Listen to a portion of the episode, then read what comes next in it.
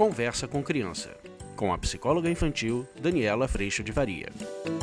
Oi, pessoal, tudo bem? Hoje a gente vai falar sobre o perdão nas crianças. Será que a gente tem como ajudar? Vamos falar sobre isso?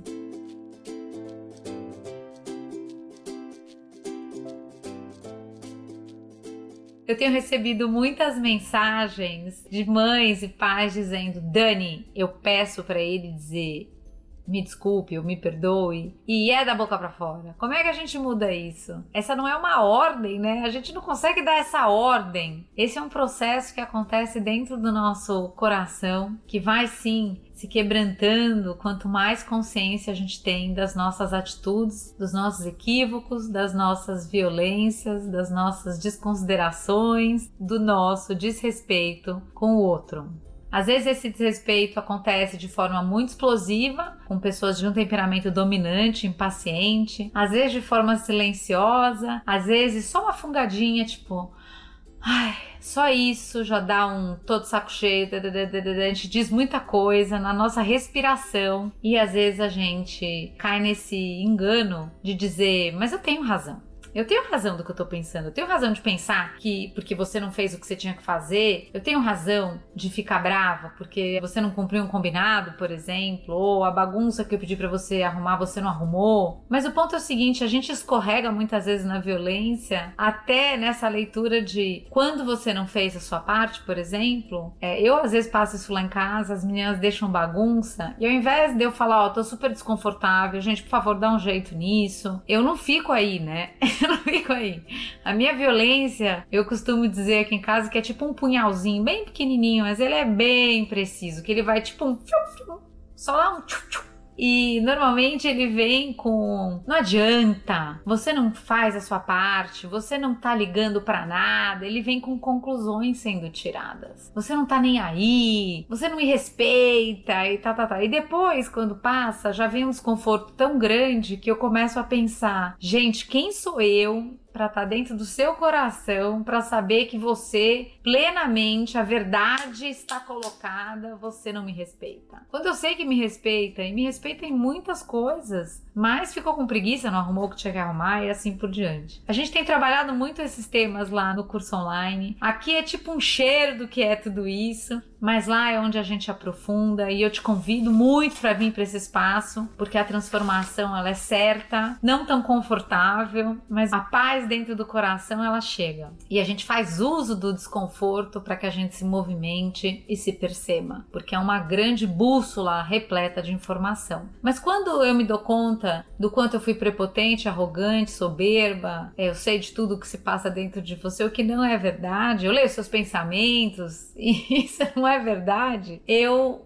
caio na oportunidade do arrependimento e perdão. Eu entendo que por mais que eu tenha a minha necessidade ou que eu precise de determinadas coisas, eu não tenho o direito de passar régua em você, de julgar você ou de achar que eu sei você, de condenar você por conta de realmente eu não estar num lugar, primeiro de quem dá conta de manter tudo arrumado, por exemplo. Não, eu também não sou essa pessoa. Depois porque eu vou me dando conta de que às vezes você vai fazer o melhor que você pode e você pode precisar de ajuda e assim por diante, né, gente? Mas o ponto é, normalmente quando a gente vê as crianças fazendo alguma coisa errada, fazendo alguma coisa que não foi da melhor forma, que aliás a gente também tá bem habituado a viver isso, que não é da melhor forma sempre, a gente já chega cobrando que ele já devia sentir tanto o arrependimento como a capacidade de sentir ou de dizer perdão, genuíno, né, de verdade.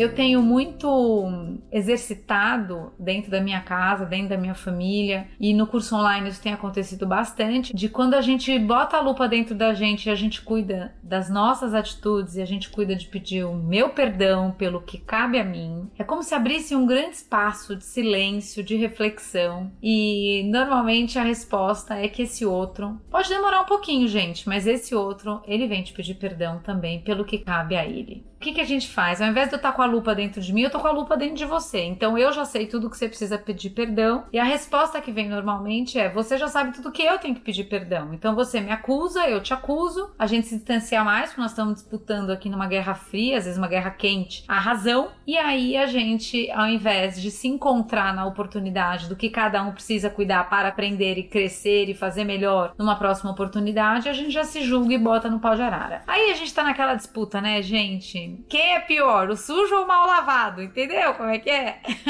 e a gente faz isso com os nossos filhos. E a gente faz isso entre os filhos, entre os irmãos e assim por diante. Eu tenho convidado muitos pais lá no curso online, te convido para vir para esse curso, mas antes de vir para lá, eu já posso te convidar para esse exercício bota a lupa em você, peça perdão do que te cabe e quando isso começar a acontecer, de repente você sem saber ou sabendo, talvez você já saiba, você vai estar tá convidando o outro a botar a lupa nele também. E esse é um processo que não acontece pela força, não acontece porque a gente quer, mas acontece porque o espaço se cria. E quando a gente começa a viver o espaço de perdão, é muito lindo, é muito maravilhoso, porque a gente se encontra nessa condição de imperfeitos. A gente vai saindo, enquanto família ou enquanto ser humano, desse lugar da exigência de perfeição e de uma dedicação crônica às nossas autoimagens ou à imagem para o mundo, e a gente pode estar tá livre nesse amor que hoje para mim vem de Deus mesmo, e as crianças também podem estar tá livres nesse amor que sustenta a minha força interna, a, o meu sossego, para que eu possa me olhar como realmente sou e pedir perdão para o outro das minhas atitudes. É, é, muito lindo perceber que às vezes você vai pedir perdão todo dia,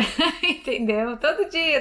Tá, você tá indo lá super bem, de repente, tá, aí você, ai, ai, ai, lá vamos nós de novo. E o Espírito Santo de Deus e esse processo da consciência que a gente vai tendo, dessa observação do que sai de dentro da gente, são preciosíssimos para esse processo. Então, você quer que teu filho peça perdão pelas coisas que cabem a ele? Peça perdão pelas coisas que cabem a você. E se você começa a viver esse processo, você começa a entender que muito mais do que cuidar do relacionamento com as crianças ou fazer com que ele faça, a gente começa a conseguir fazer coisas juntos e de um outro lugar. E os resultados ou aonde a gente chega enquanto família está muito mais sendo consequência de uma construção da responsabilidade de todos do que de você, sei lá, de novo, aquela cena do pau do circo que segura tudo, garante tudo, e que no fim você está exausto, exausta, cheia de colapsos, burnouts, ninguém aguenta mais e o outro continua sem se responsabilizar pelo pedaço dele. Se você quiser um caminho para aprofundar esse lugar e ir mexendo dentro da gente semanalmente, eu te convido mais uma vez para vir para o curso. Mas se você encontrar dentro da tua cidade, talvez na escola das crianças, talvez num grupo de mães, talvez num grupo de oração, se você encontrar um espaço de sustentação para que a gente possa nos olhar nessa nudez com todo amor, respeito e acolhimento, use desse espaço, porque faz toda a diferença.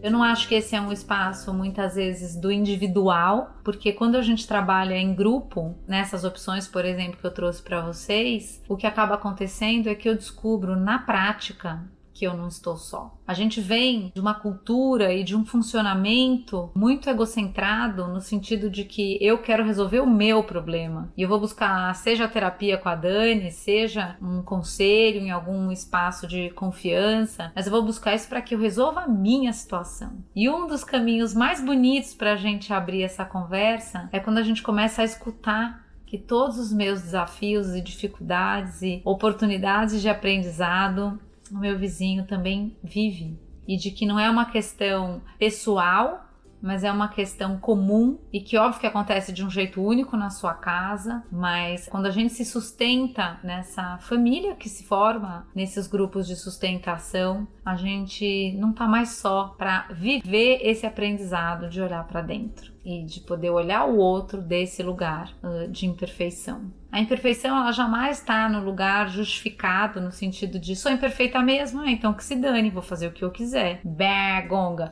Só é porque eu sou imperfeita que eu faço tudo isso. Ela não tá num lugar de desleixo, ou num lugar de abandono, ou num lugar de desrespeito. Ela tá sim num lugar de condição, mas sempre trazendo a possibilidade de, nessa percepção, você ter o seu coração lapidado por todo esse processo de riquíssimo aprendizado e de riquíssima abertura e saída de toda a nossa prepotência, soberba, a imagem de perfeição, busca de perfeição, lugar de valor no resultado, lugar de valor no valor que as pessoas me dão, e sim traz toda a tua potência e o seu foco para o que você entrega. Então, o desleixo, o descuido, ele não é um lugar que anda junto com essa caminhada, mas sim uma percepção de que quando há desleixo ou descuido, o que é que está acontecendo? De que lugar isso está acontecendo? Muitas vezes está acontecendo do lugar de achar que aquilo não vale nada, muitas vezes está acontecendo de um lugar equivocado, de uma entrega que talvez nunca vai chegar à perfeição, então eu já nem tento, e a gente acaba podendo ter a oportunidade de cuidar disso mais uma vez. Nesse sentido, nada se perde. E tudo é oportunidade da gente conhecendo cada vez mais o nosso coração. E nesse sentido, podendo se tornar cada vez mais humilde da nossa necessidade desse relacionamento vertical com Deus, muitas vezes com a sua graça traz toda essa transformação e a certeza de que, mesmo sem merecer, nós somos muito amados. Espero que tenha feito sentido, que a gente possa ajudar nossas crianças e a nós mesmos em primeiro lugar. É aquela cena do avião, né? Coloque a máscara primeiro em você e depois você vai ajudar o próximo. O convite principalmente com todos esses vídeos aqui e o trabalho no curso online, é a gente conseguir botar a máscara de oxigênio na gente, a gente ter essa faxina na nossa percepção de nós mesmos, para que a gente possa então encontrar um outro de um lugar muito, muito, muito diferenciado. Está repleto de amor, compaixão, respeito, consideração e sempre com aquele benefício da dúvida de será que eu estou percebendo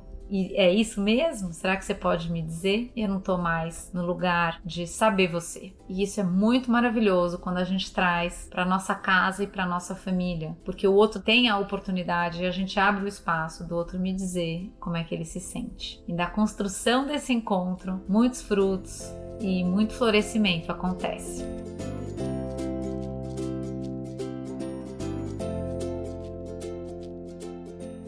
Então, minha turma, eu agradeço a Deus em primeiro lugar por todo esse amor, que mesmo sem eu merecer, chegou na minha vida, no meu coração, e eu sou imensamente grata por tudo isso. E eu agradeço muito a tua presença aqui, toda a troca, toda a escuta. Eu fico muito, muito feliz com essa oportunidade. Um beijo, a gente se vê na próxima. Tchau.